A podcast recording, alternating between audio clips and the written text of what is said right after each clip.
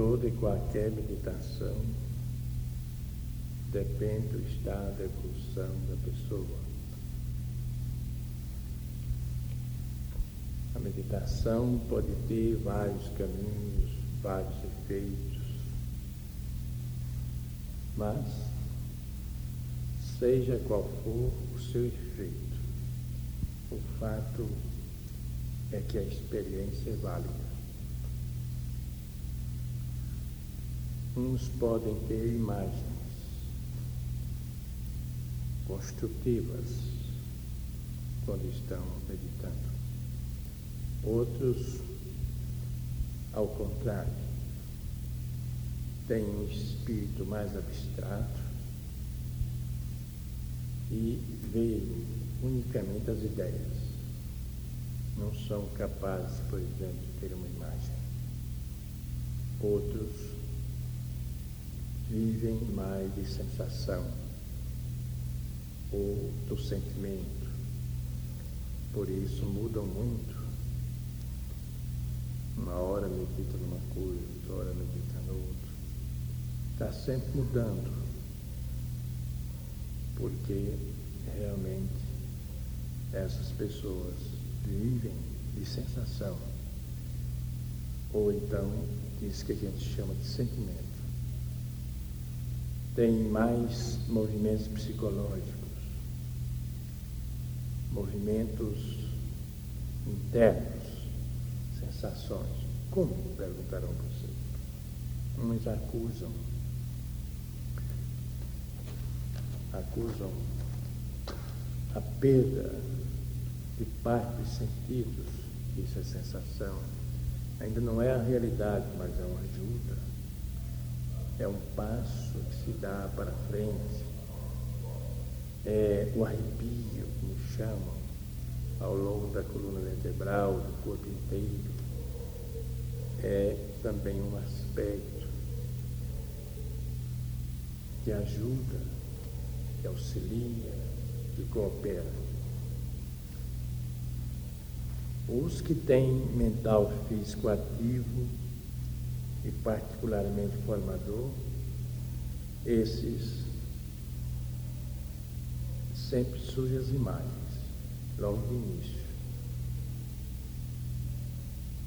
Mas cada qual experimenta de modo diferente no curso da meditação. Não há uma meditação igual à outra. Todas são diferentes nos seus mais variados aspectos.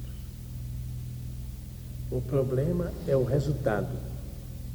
O problema é o entusiasmo interno que o discípulo deixa-se apossar-se. Isso então chama-se um resultado. E que da próxima vez, quando ele for meditar, ele vai com melhor disposição.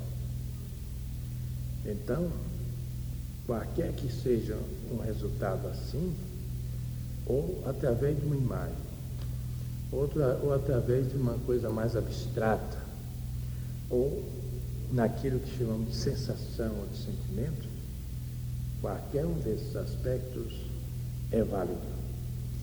Liga essa luzinha para mim. É válido. O que é abstrato não tem explicação é aquilo que acontece, não tem explicação. A não ser para você e no momento que você vive. Como explicar o abstrato? Tá?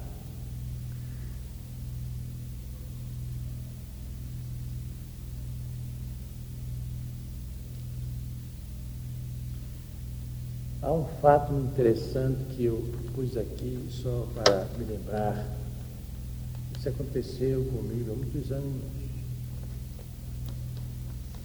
eu neófito no caminho, sem ter onde ainda me respaldar, mas o fato é que sempre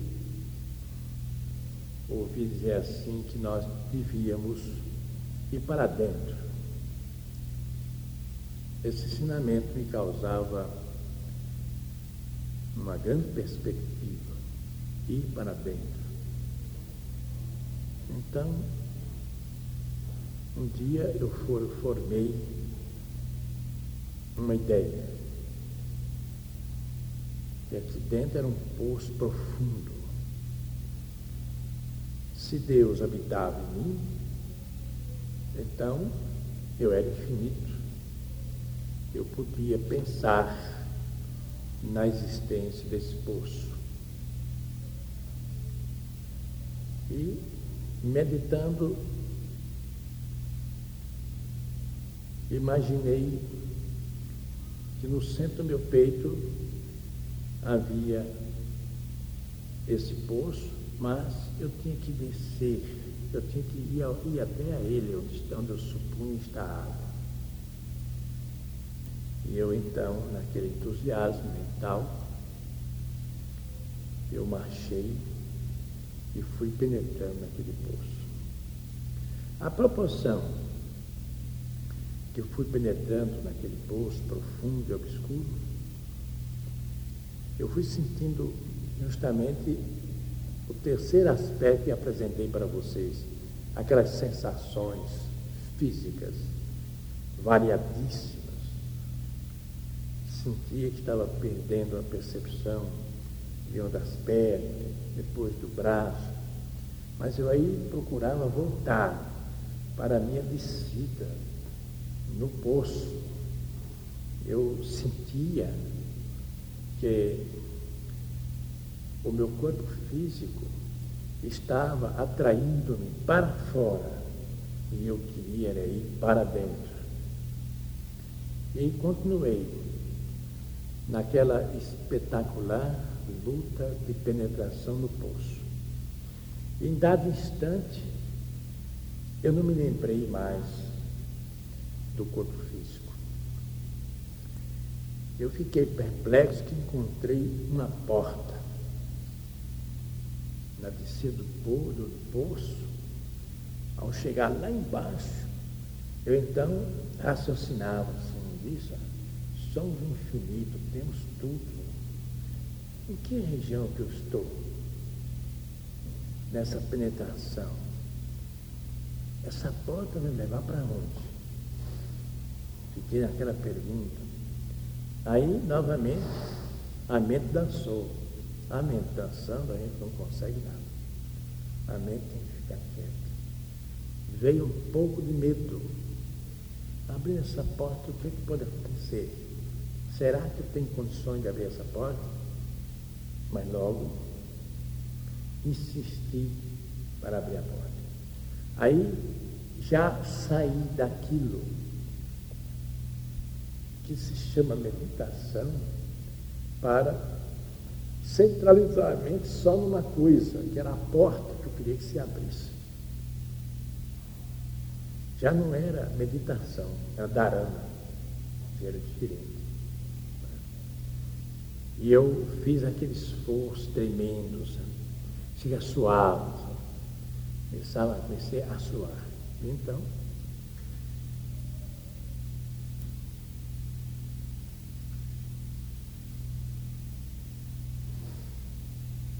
nessa oportunidade, eu consegui afastar a porta, sem tocar nela. Nessa hora, me lembro muito, passou por mim vários filmes que eu tinha visto, onde eu considerado mal assombrado, onde as portas se abriam sem que ninguém tocasse. Aqui veio a minha mente. Pois bem, aí eu dei com uma sala muito iluminada. Ela estava saindo do obscuro. Era uma luz lusco-fusco. Hum? Espera, chegamos lá. Aí eu entrei na sala. Ao entrar nessa sala, eu tinha, passei a analisar o que estava ali dentro. Então já passou a ser meditação de novo. Eu passei a observar estava naquela sala. Então verifiquei que havia uma outra passagem na frente. Fiquei assim, naquela dúvida, se avançava ou não. Mas aí eu tornei a avançar. E entrei novamente naquela obscuridade, já não tinha luz. Era um lusco-fusco. Lembro muito, era uma escadaria. Mas é escadaria, no lugar de ser descendo, é subindo agora. Subindo, subindo, subindo, subindo. De repente dou clarão intensíssimo, estou numa gruta. Numa gruta muito bonita. Depois disto, tudo aquilo foi lentamente desaparecendo, apagando. Todo o meu esforço não pôde evitar que aquilo fosse apagando. E apagou totalmente. Agora eu pergunto aos senhores, isto é uma realização da alma divina?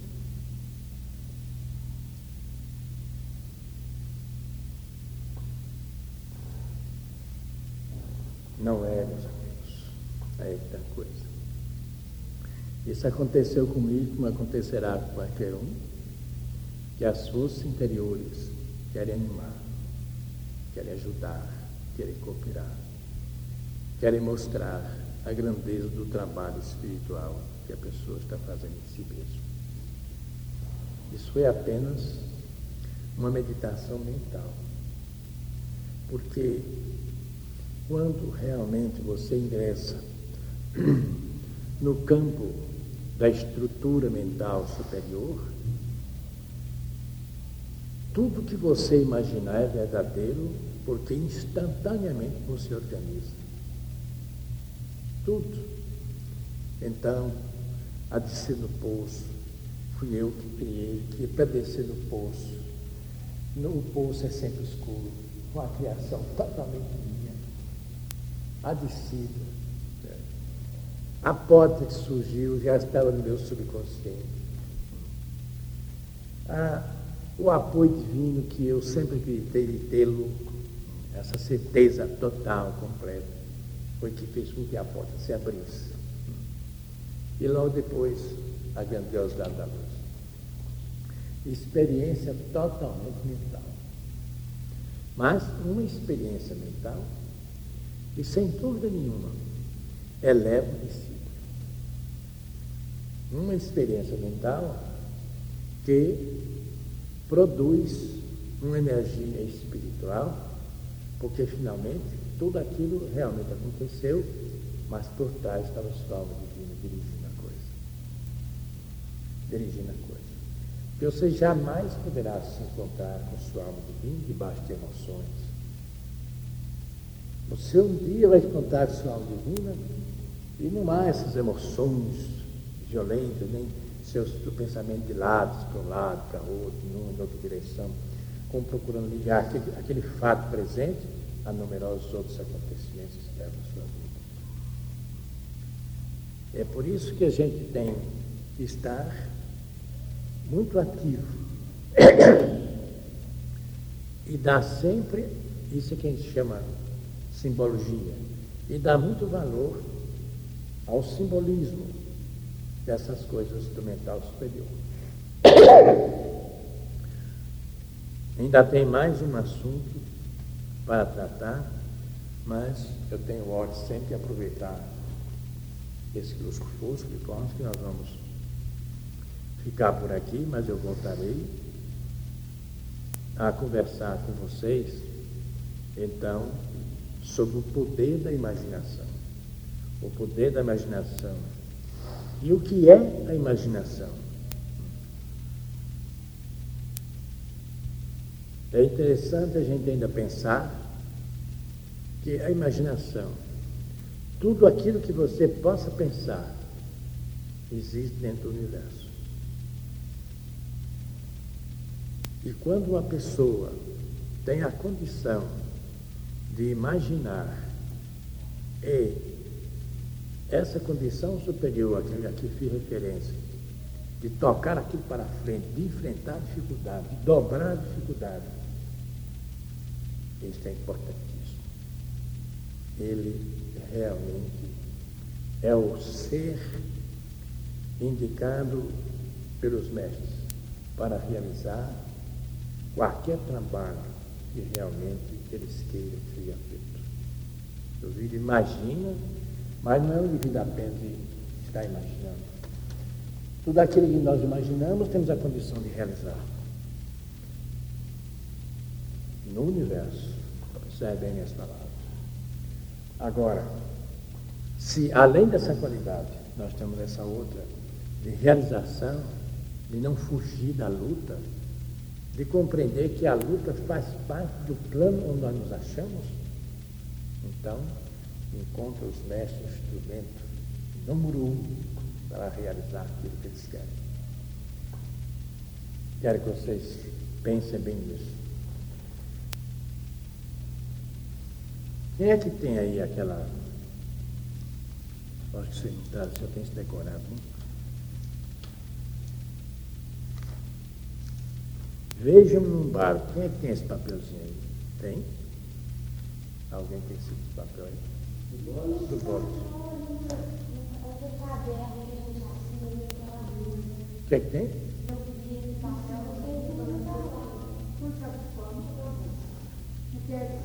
Não, eu quero analisar tal qual como está escrito para servir de orientação. Hum?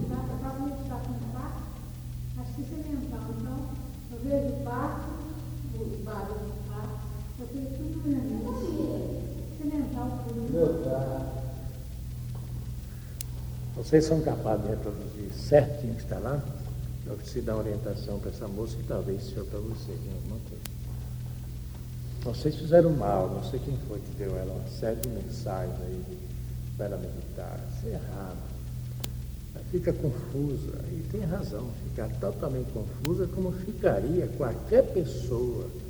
É nem que vocês chegarem aqui e vocês pegarem é, uma, uma, um, um, um ensinamento de mais alta valia, e não de início, mas agora que vocês já estão aí com dois anos, outros com mais, chegar Está aqui, ó,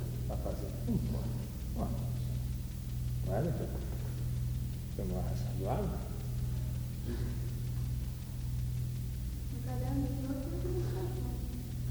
Hein?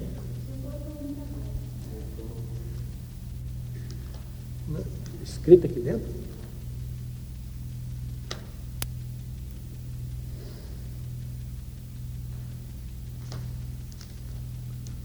Tem alguns, mas não tem esse do, do, do.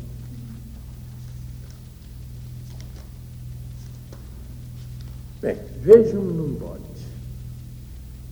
O que é que segue? Ele balanceia sobre as águas. Hein? Ele balanceia sobre as águas do mar. Ele balanceia sobre as águas do lado. Eu quero falar mais para você. E cometer um erro muito grande de dar uma série de aulas para frente sobre coisas de quem já está aí há muito tempo. Isso é errado. Você vai fazer só esse exercício. Exclusivamente esse, não outro. E você tem que sempre imaginar. A imaginação tem que entrar nesse meio com toda a força. Vocês vejam num barco, aí você fica.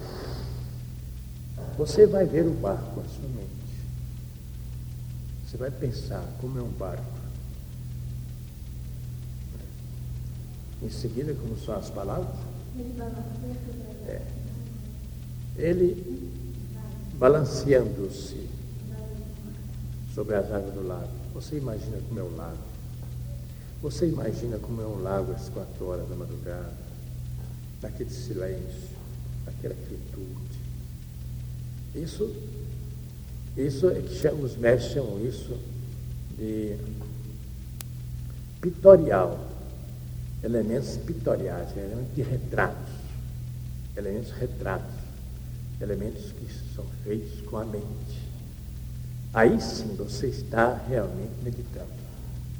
Se você for, veja num barco, ficou no mesmo. Você tem que ir pouco a pouco, vendo naquelas palavras, procurando descobrir naquelas palavras o que está por trás. Quem escreveu aquilo deixou uma imagem mental para ser interpretada, sentida, vivida e tremendamente experimentada. forma que a nossa função, ao recebermos uma coisa assim, não é propriamente de ler livro é de procurar, descobrir a luz que está por trás daquela sentença. Você só tem esse recurso de criar os quadros que aquele ensinamento está proporcionando.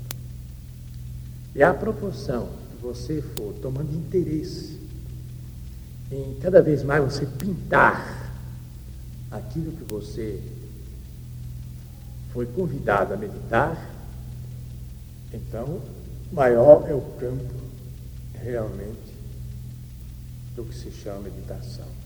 E chega um instante, então, que você, dentro mesmo desse estado mental, o quadro da meditação surge de uma só vez, impetuosamente, num quadro geral, para você se extasiar dentro dele e tirar dali as lições proveitosas. Isso é que se chama meditação. Como?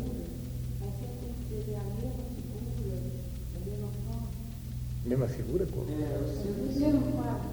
Mesmo quadro. Ah, isso varia infinitamente para cada inteligência, para cada experiência numa desse.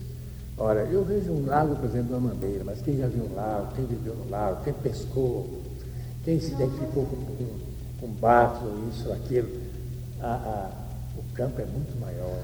Na verdade, a gente tem que se esforçar para sempre ter o mesmo lago, a mesma Ah, isso. Hein? Toda vez que for meditar, Se for com relação ao barco, com relação a qualquer coisa, esse é o que é o campo. não pode realizar um tipo Criar, criar. Criar para fixar-se. E na fixação, o que você precisa descobrir é que aquilo que o mestre quer realizar em você através daquela meditação. Isso é que você precisa descobrir. Exato. Meditações. Hein? Tem preferência. Numa que a gente se esforça, se esforça, Pois é, por isso. São estados evolutivos que muitas vezes não correspondem ao ensinamento que está ali, ou vice-versa. Então, preferir sempre aquele que a gente sente melhor, né? seja qual for a espécie de sensibilidade, seja qual for. O que é preciso é tirar um pedacinho, um fragmento de cada vez de uma meditação que vai fazer.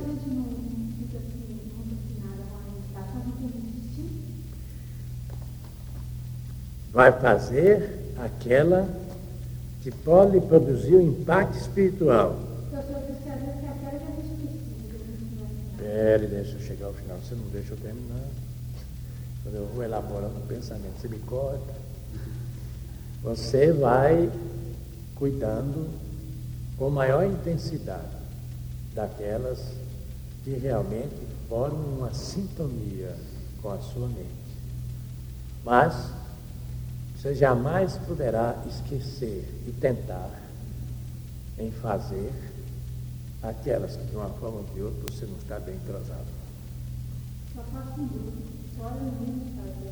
Agora, quando você romper esse véu em qualquer uma dessas meditações, então você está apto.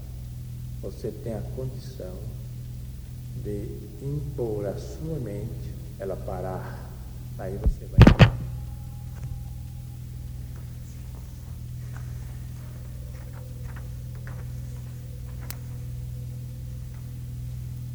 E hoje tem umas explicações para proporcionar para todos vocês que julgo de algum modo uma síntese, mas uma síntese que tem a sua importância fundamental para o nosso desenvolvimento espiritual. Todos nós sabemos que para o nosso desenvolvimento espiritual não basta o intelecto, não basta a simples vontade da gente querer se transformar. urge a transformação. Urge que a gente ame a verdade em toda parte. Não a verdade agressiva, a verdade fere, mas aquela verdade que esclarece, a verdade que ilumina, a verdade que participa de tudo para o crescimento de tudo.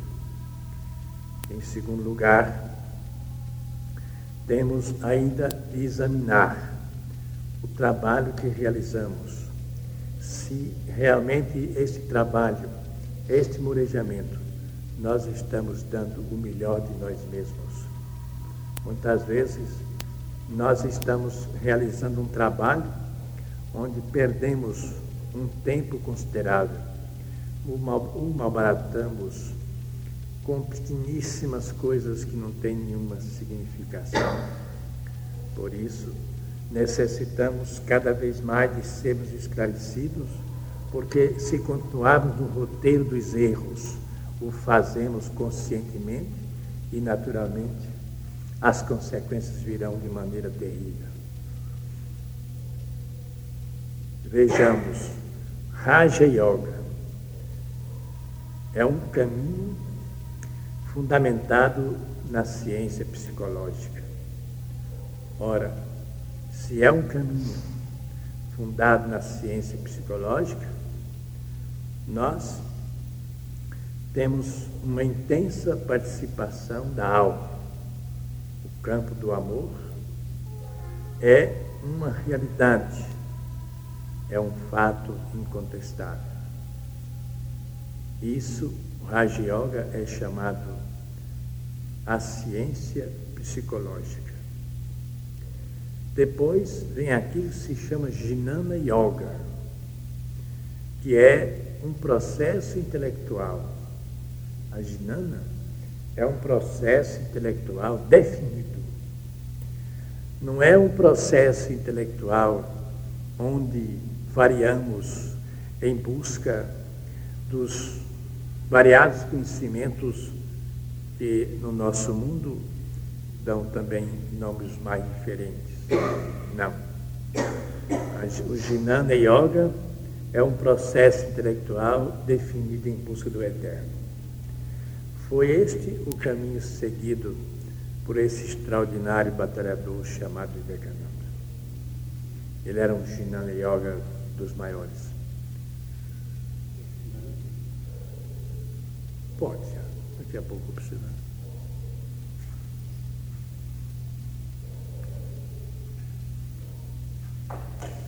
Então eu quero que os senhores guardem bem essas diferenças. Que o Raja Yoga é um caminho fundado na ciência psicológica. O Jnana Yoga é um processo intelectual definido em busca do eterno. O Raja Yoga não é um caminho definido é, na ciência psicológica. É a ciência psicológica, mas pode ter uma variedade intensíssima de caminhos, de atalhos para chegar a algum objetivo. Já a Ginana, não. Quando você abraça a Ginana, é um processo que você está em busca do eterno. Depois vem aquilo que chama Hatha Yoga, que é a ciência psicofísica por conseguinte, a ciência da matéria e do espírito.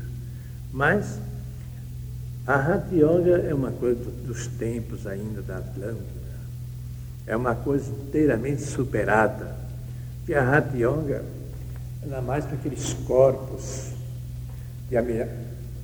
É, eu não entendi direito. Ginana Yoga, esse é, caminho dele é? Já, o Ginana é é um processo intelectual criado por você não é, em busca do eterno. É um processo que você cria. E esse processo é o que está se não de Ginana Yoga. Processo, caminho, né? Processo, caminho. Sim. A pessoa mesmo É uma função sua mente. Você junta uma porção de peças e cria um vestuário e nele você firma-se, não muda para chegar naquilo que você que é o seu escopo, a sua meta, o seu objetivo. Entendeu agora? Entendeu mesmo? O Hatha Yoga é a ciência psicofísica, quer dizer, matéria e espírito. Ora, isso é no tempo da Atlântida. Os corpos de hoje são corpos fraquíssimos, são corpos criados na, na degenerescência de fatores de fatores de sexo, não é tem uma diferença enorme dos outros tempos. Há uma, mentes doentias estabelecendo práticas que não deixam de atingir os filhotes que vão nascendo. De qualquer forma, nós sofremos essa ação psicofísica dos nossos pais. Por conseguinte, além do mais, estamos caminhando para, por exemplo, a Jnana Yoga, que é um processo intelectual, não tem nada, nada, nada de problema mental. Totalmente mental. Tanto que os seres terão cada vez mais de vir ao mundo após o ano 2000, tendo mais cabeça do que corpo, sendo assim uma figura muito diferente de nós. Os que forem nascendo terão mais frontal, frontal cada vez mais largo, imponente. Né? Ele traz, naturalmente, deverá trazer numerosas coisas que estão dormindo no cérebro nosso no momento, inteiramente dormindo. Então, esses já estarão eles acordados, despertos, em estado de vigília, para a realização das tarefas que lhe couberem. Vemos assim que é um processo diferente. Né? A Hatha Yoga hoje serve muito pouco para algumas coisas que realmente nós precisamos. Por exemplo, dentro daquilo que nós, que nós estamos seguindo, que é a Raja Yoga, a ciência psicológica em busca da alma, e o Bhakti, nós muito pouco precisamos do Hatha Yoga. Muito pouco. Temos que admitir o que não se admitia nessa época, que nós somos o corpo físico, mesmo carregado, mesmo sobrecarregado de fatores alheios à sua vontade, ou que não estão alienados de sua vontade. Já trouxemos conosco essa carga, nós sabemos que pela ação continuada de nossos esforços espirituais, nosso, nosso corpo físico torna-se totalmente sadio e perfeito. Isso não é segredo. Isso é uma coisa que até em pequenos ensinamentos como aquele nós somos aqui constantemente estamos a pensar, é um espelho onde devemos mirar. É uma reprodução de vibrações espirituais, onde nós podemos perfeitamente nos olhar. E observe bem o mundo como está envenenado, e por isso os corpos são terrivelmente nervosos, terrivelmente doentes, terrivelmente decaídos. O plexo solar é mais um cemitério de cascões vitais, mentais, do que mesmo uma, uma força, uma força que nós gostaríamos de ser. Nós vemos pessoas de repente sente uma queda no plexo solar enorme. O que é isso? Por que isso? Nós estamos aqui para aprender. São quedas, essas quedas são os cascões que estão conosco. Cascão não é expulso através de oração. Essa é a maior mentira que se pode ter no mundo. Que pode, pode um grande ser chegar aqui junto de mim, um Ramakrishna, meu filho, que é isso? passa a mão em mim, retirou tudo, muito bem, está tudo certo. Mas quando chegar ali adiante, eu vou fazer as mesmas coisas que estava fazendo. Então, é sintonia, não é doença, é uma sintonia. E então, traz a degenerescência das células, traz a queda do padrão vibratório, E há aquilo que nós chamamos o vampirismo. Pessoas de repente sentem o plexo solar oco, oco, oco, oco, é vampirismo. É vampirismo nascido ali mesmo, criado ali mesmo, não vem de fora, não. Criado ali mesmo, vivido ali mesmo. A pessoa não está sintonizada com aqueles padrões espirituais de que carece para viver. E, sobretudo, quando abraçou este, este lado da yoga, tanto pior, porque o homem lá fora, vamos dizer assim, o homem religioso, é aquele que procura, na sua terrível ignorância, no seu estado tamásico, ele procura uma figura que ele possa se apoiar, uma estátua, uma coisa qualquer. Esse é o homem comum, o homem ignorante. Ele precisa de uma estátua, de uma coisa para segurar. Ele pode ter um retrato, uma estátua, para, porque por admiração àquela pessoa, mas não para transformar aquilo em alguma coisa de adoração, de, de êxtase, e de, e de pedir perdão pelos seus erros praticados, porque também não tem condições de perdoar. Então, daí é que os erros se acumulam, se amontoam de uma forma terrível no mundo, e esse mal-estar que estamos mundo.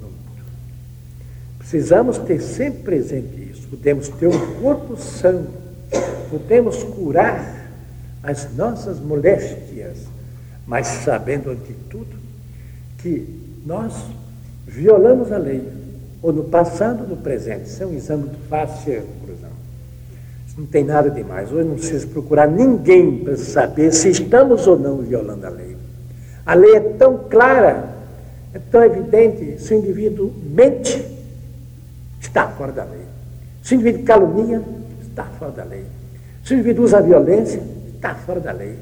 É uma coisa evidente, está na cara de cada um. Então não precisa você perguntar a ninguém, eu estou fora da lei, eu estou assim, estou assado, não. Você que analisar a si mesmo.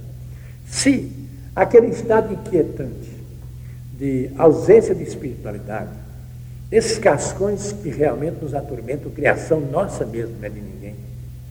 Muitas vezes até esse estado chega a uma coisa maior, que atinge a nossa própria saúde, o que quer dizer, o corpo etérico está atingido também por essas violações.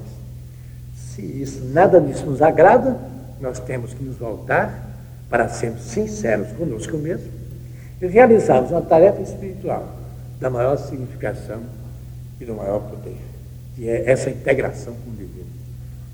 É ser uma expressão da verdade, não fazer nada daquilo que realmente possa ferir os outros e marchar sempre, sempre com o pensamento voltado para o divino. Mas a base é você. Não pense que através vai praticar, vai praticar meditação ou isso ou aquilo e que e vai dali sair para fazer as mesmas coisas erradas que sempre viveu a fazer, você vai encontrar a paz que você aspira. Uma das coisas que a gente mais nota quando convocado para as coisas divinas é justamente essa ausência do mundo e essa ausência de ferir os outros. A gente nota isso extraordinariamente. Isso muitas vezes vem, fica uma temporada e se ausenta. Por que a ausência? Porque realmente há numerosos, numerosas coisas para serem eliminadas. Então, como a paz é realmente uma das mais poderosas energias que nós conhecemos em nosso plano, ela vem, dá o toque do discípulo, dá o ânimo, dá a bem-aventurança, dá a harmonia, dá o bem-estar, dá a tranquilidade, mas ali não pode ficar. Mas aquilo também é um estímulo para que o discípulo se erga com toda a sua aspiração na busca do infinito, sem nenhuma dúvida. Ele não vai agora ficar triste pela ausência da força. Ele tem que reconhecer que a força só poderá ficar nele se realmente ele está correspondendo aos anseios da espiritualidade superior. E todos nós sabemos que nós podemos enganar uns aos outros. Corpo a corpo, assim, mente a mente, podemos enganar. Mas quem está lá em cima governando, nós não podemos enganar. Não temos a condição. E seremos debaixo de um conhecimento como temos hoje, sem nenhuma dúvida, nós seremos duramente chamados à realidade se insistirmos em sermos aquelas velhas criaturas de milênios, caindo e levantando, perdendo a vida para reerguer-se em outra e continuando nos mesmos erros e nos mesmos testes, onde nunca passamos os exames. Depois, nós temos provas disso. Uma úlcera, por exemplo, quem sofre de úlcera, quem sofre de transtornos mentais, é evidente que tem que fazer um esforço muito grande no sentido espiritual para acumular em si mesmo aquelas vibrações dos mestres, a vibração da Divina Mãe quando chega o nosso tempo, para que então nós possamos transformar. Fora disso, estamos mais uma vez perdendo a nossa existência. Então, mais uma vez, nos preparando para voltar aqui, e muitas vezes sem uma oportunidade como esta, sendo criado duramente no sofrimento, para poder então relembrar sempre circunstâncias penosas, onde, sem nenhuma dúvida, quando a gente alcança um determinado estado de liberdade, que voltamos à escravidão, nós sentimos uma profunda dor interna, uma saudade de uma coisa que a gente não sabe definir.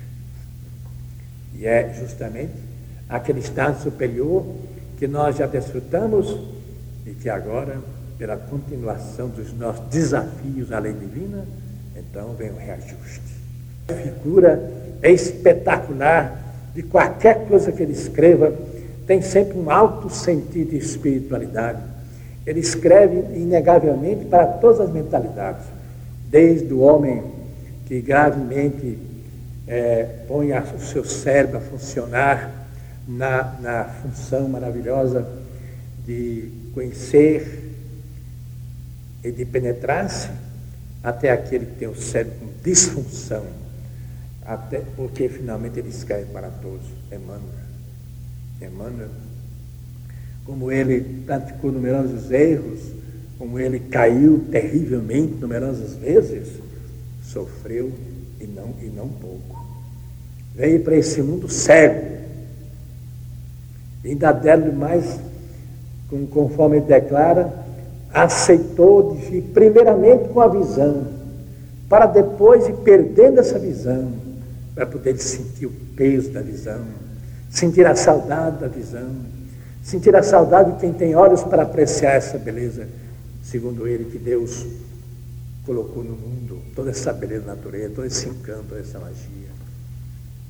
Pois é, ele conta que perdeu, perdeu a visão depois de tê-la, depois de conhecê-la, para poder então valorizar o sofrimento que estava passando.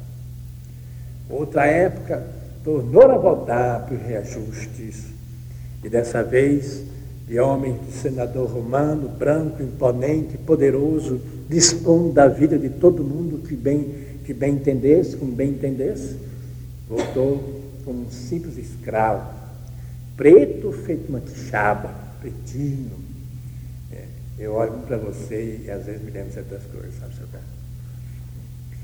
E pagou duramente as lições de desafio à lei divina. Mas era sem dúvida um, um, um, um escravo que era colocado num certo ponto, né? um certo destaque dos palácios, porque quando ele parava assim para refletir, sempre tinha uma resposta acertada, um equilíbrio extraordinário mental, né? e, e sempre uma palavra de ponderação naqueles momentos de, de dor ou de problemas sérios que a vida sempre oferece a cada um de nós, ele tinha sempre um pensamento construtivo, um pensamento de elevação, um pensamento de grandeza, um pensamento que aproximava a gente cada vez mais de Deus.